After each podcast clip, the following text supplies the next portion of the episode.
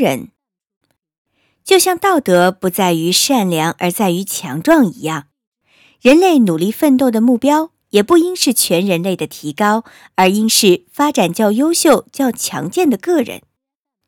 不是人类，而是超人才是人类的目标。聪明人最不愿意承担的工作就是改善人类，人类没法改善，甚至它根本不存在，它不过是一个抽象的概念。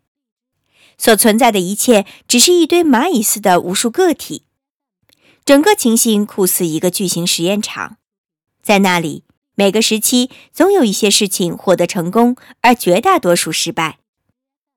一切实验的目的并不是为了整体的幸福。而是为了改善类型。社会如果没有较高级的类型出现，那还不如毁灭好了。社会是一种工具，其功能是增强个人的力量，美化个人的品格，而群体本身并不是目的。如果个人只能用来维修机器，那机器的目的又是什么呢？如果机器，或者我们称它是社会组织，其目的就是它自身。那岂不是人间的滑稽剧吗？起初，尼采高谈阔论，仿佛他是期待着新种类的产生。后来，他又认为他的超人就是优异的个体。这类人冒着风险从平庸的泥坑中爬了起来，认为自己的生存更多的是靠神圣的繁殖和细心的培育，而不是那不确定的自然选择。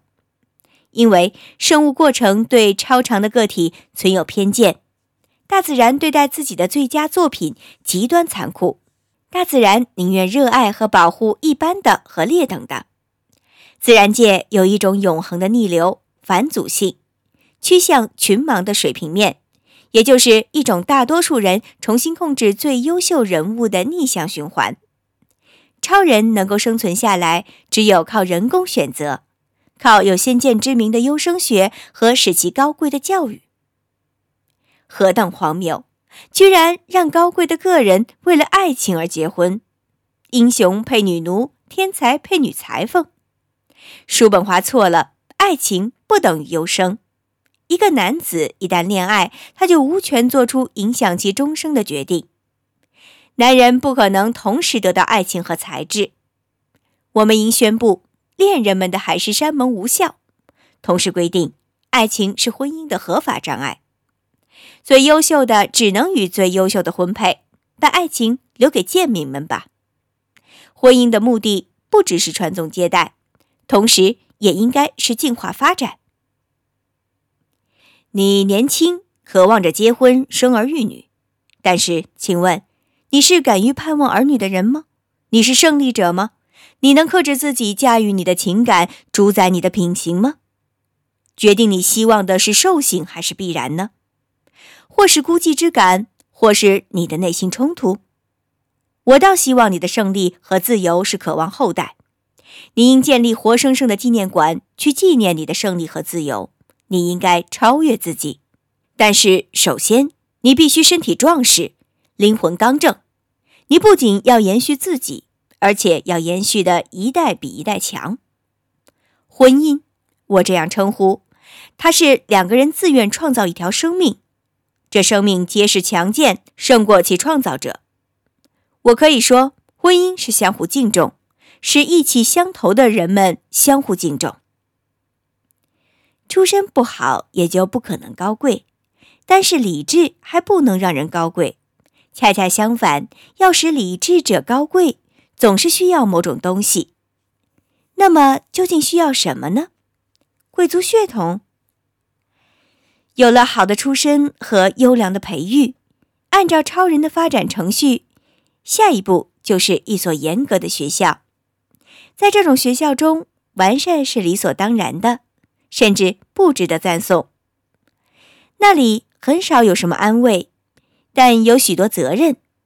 肉体应被训练的能默默忍受痛苦，灵魂应学会服从和命令，不允许自由意志论者胡说八道，不允许放纵和自由削弱脊梁和德性，而且在这种学校还要学会纵情欢笑。哲学家的等级应根据他们的笑的能力来划分。谁大踏步跨过最高山峰，谁就能嘲笑一切悲剧。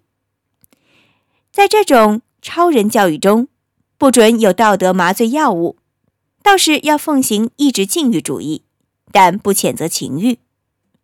不停的舞蹈吧，你们这些活泼可爱的姑娘，不会有扫兴的家伙邪恶的盯着你们，也没有人仇视小腿漂亮的姑娘们。就是超人也会喜欢漂亮的小腿。一个人有了这样的出身，受到了这样的教育，就该超越善恶。如果他的目的要求他恶，那么他会毫不犹豫地变成恶。与其说他善，还不如说他无所畏惧。什么是善？勇敢就是善。什么是善？凡是能增进人的权力感、权力意志和权力本身的，就叫善。什么是恶呢？源于软弱的一切都是恶。也许超人的显著特征是爱冒险、爱抗争，只要这是符合目的。首先，他不愿探求安全，他宁肯把幸福让给绝大多数人。查拉图斯特拉爱好漂泊、流浪之类的行为，而不喜欢毫无危险的平安活着。因此，所有战争都是善的，尽管现代战争产生的根源簇拥卑鄙。可是，善的战争能神化任何原因，甚至连革命也是善的。当然，不是指革命本身，群众至上是莫大的不幸，而是说一次次抗争，一些潜伏的伟大个体都显现出来了。以前他们却缺乏足够的刺激或机会，在这种混乱中，舞蹈明星纷纷涌现。从骚动胡闹的法国革命中，拿破仑冒了出来。在文艺复兴的暴乱中，涌现出了如此威武强壮的个人，其数量也那么可观。这几乎是欧洲从前闻所未闻的，而且以后也不可能再有。能力、理智和傲气，这些创造了超人，但是这些因素必须协调一致。某种伟大目标能将纠缠不清的欲望铸成强力人格。激情只有经过这种目标的淘汰和统一，才能变成力量。一个思想如果不是园艺家，而只是植物的土壤，那有多不幸啊！谁会感情用事呢？强者，强者无力自制，他还没强壮到说不。他是一个不协调的人，一个颓废者。约束自我，这是至关重要的。谁要是不甘愿仅仅做个佣人？那他只需不再纵容自己。如果有了一个目标，为了他，他们会严格要求别人。但是最重要的是严于律己。为了一个目标，除了出卖朋友外，几乎什么事都可干。这是高贵品质最后的特权，是超人最终的定则。只要把这类人看作是我们奋斗的目标，是对我们辛劳的奖赏。那么，我们就能热爱生命，向上进取了。我们应该有这样一个目标，为了它，我们就全能互敬互爱，让我们都成为伟人，或者做伟人的奴仆和工具吧。过去，为了波拿巴一个人的目标，数百万欧洲人把自己当工具，欣然为他死去，倒下时还高呼他的名字，这多么壮观！